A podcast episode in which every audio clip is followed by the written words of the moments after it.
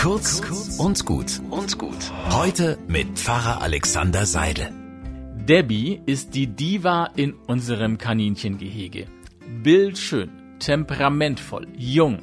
Und alle unsere Freundinnen sind hingerissen, wenn sie Debbie sehen. Ob Debbie weiß, dass sie hier die Beauty Nummer 1 ist? Manchmal kommt es mir so vor. Eigentlich kann ich das gar nicht leiden, wenn im Kollegen- oder Freundeskreis jemand die Diva gibt. Menschen, die so tun, als würden sie in einer anderen Liga spielen und die anderen sollen sie bewundern und zu ihnen aufschauen, da kriege ich echt die Krise.